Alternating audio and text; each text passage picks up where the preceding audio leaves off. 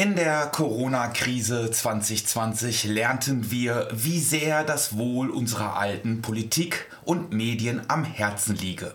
Tatsächlich? Deswegen hat Politik aus der Pflege der Alten, auf deren Leistungen wir alle aufbauen, ein Geschäft gemacht? Mit der Einführung der Pflegeversicherung 1995 wurden Markt und Wettbewerb hier Tür und Tor geöffnet. Das Geschäft mit den alten Menschen ist so lukrativ, dass sich in der Altenpflege mittlerweile professionelle Finanzinvestoren tummeln. Bundesgesundheitsminister Jens Spahn lehnte in einem Gastbeitrag für das Handelsblatt am 15. August 2018 die kapitalmarktgetriebene Fokussierung auf zweistellige Renditeerwartungen in der Pflege ab und kassierte dafür prompt mehrfach scharfe Kritik von der FAZ. Politisch getan hat sich seither nichts. Womit aber werden denn die Gewinne in der Altenpflege erzielt, wenn dort die Personalkosten 70 bis 80 Prozent an den Gesamtkosten ausmachen? Und wie es der Zufall so will, wird in der Langfristpflege rund 25 Prozent weniger verdient als in der Krankenpflege. Arbeitsstress und Dauerüberlastung sind seit vielen Jahren traurige Realität in der Altenpflege die in der Corona-Krise noch einmal deutlich zugenommen haben dürften, bis hin zur mancherorts schier unbewältigbaren Überforderung? Und angesichts dieser Bedingungen wundert sich Politik über den in der Pflege seit vielen Jahren vorherrschenden Fachkräftemangel? Um die Schlussfolgerung aus alledem, um die sich Gesundheitsminister Spahn in seinem Gastbeitrag so opportunistisch herumdrückte, ganz klar zu benennen – die Pflege unserer älteren Mitbürgerinnen gehört in die öffentliche Daseinsvorsorge und Punkt. Letztes Jahr wurde dem Politikversagen in der Altenpflege weitere Punkte hinzugefügt. Laut tagesschau.de vom 23. November versprach das Bundesministerium für Gesundheit Mitte Oktober die Möglichkeit großzügiger Nutzung von Schnelltests durch die Alten- und Pflegeheime keinen Moment zu früh, möchte Mensch da sagen, während regelmäßig durchgeführte Schnelltests beim Pflegepersonal und vor dem Besuch der Pflegeheime doch in der Tat geeignet, ein mögliches Infektionsgeschehen in den Pflegeheimen abzuwenden oder zumindest frühzeitig zu erkennen.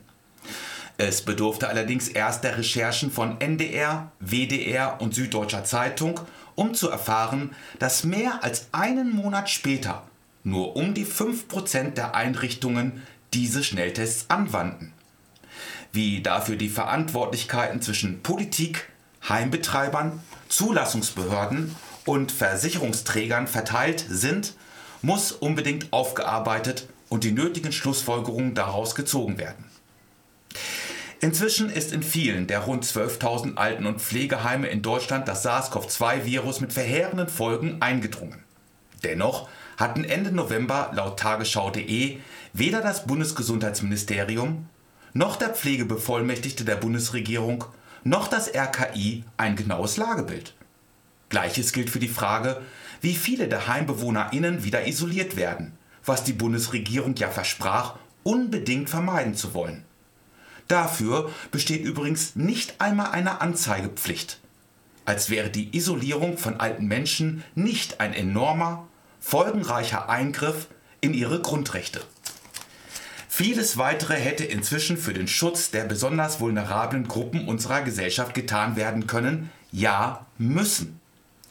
Ihre kostenlose Versorgung mit verlässlichen FFP2-Masken etwa. Wir betonen, mit verlässlichen FFP2-Masken.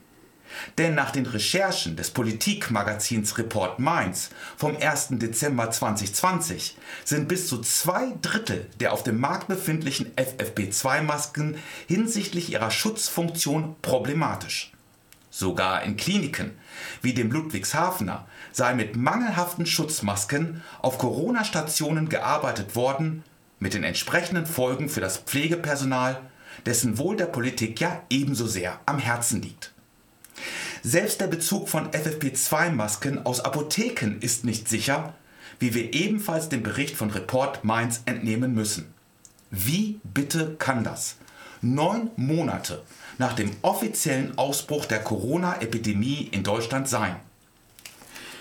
Schon bundeseinheitlich durchgeführte, einfache Maßnahmen wie spezielle Einkaufszeiten für die älteren Mitbürgerinnen oder kostenlose Taxifahrten für vulnerable Gruppen für die Besorgung des täglichen Bedarfs würden zu ihrem Schutz beitragen.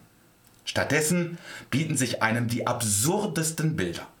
Am Montag, den 14. Dezember, zwei Tage vor dem am Sonntag verkündeten zweiten Shutdown, fuhr an uns in der Universitätsstraße Marburgs die Linie 1 vorbei. An ihrem Heck stand zu lesen: Abstand halten rettet Leben. Überall. Und in der Linie 1 saßen die Leute nicht nur dicht an dicht, nein, sie standen auch dicht an dicht gedrängt im Bus. Und zwar die Menschen, die wohl vorwiegend aus sozialen und physischen Gründen nicht mit dem Auto in die Stadt rollten. Denn der Blechlawinenstau an diesem Tag ging bis weit außerhalb des Innenstadtkerns. Dasselbe Bild bietet sich einem in zahlreichen Städten dieses Landes, in den Schulbussen.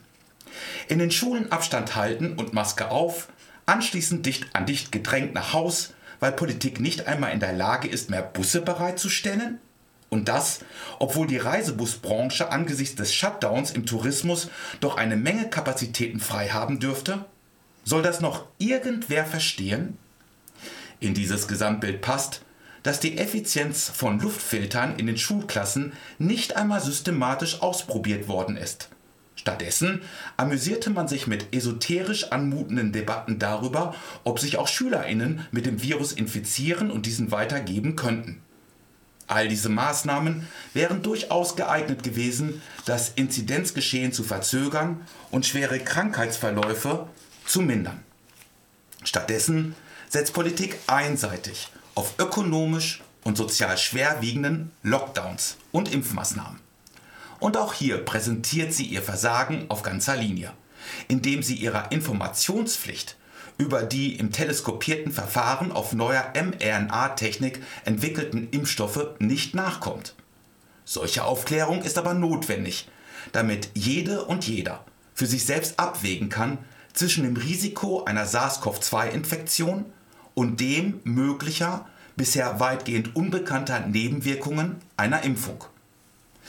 Voraussichtlich in unserer nächsten Live-Sendung im Februar werden wir uns damit ausführlicher auseinandersetzen.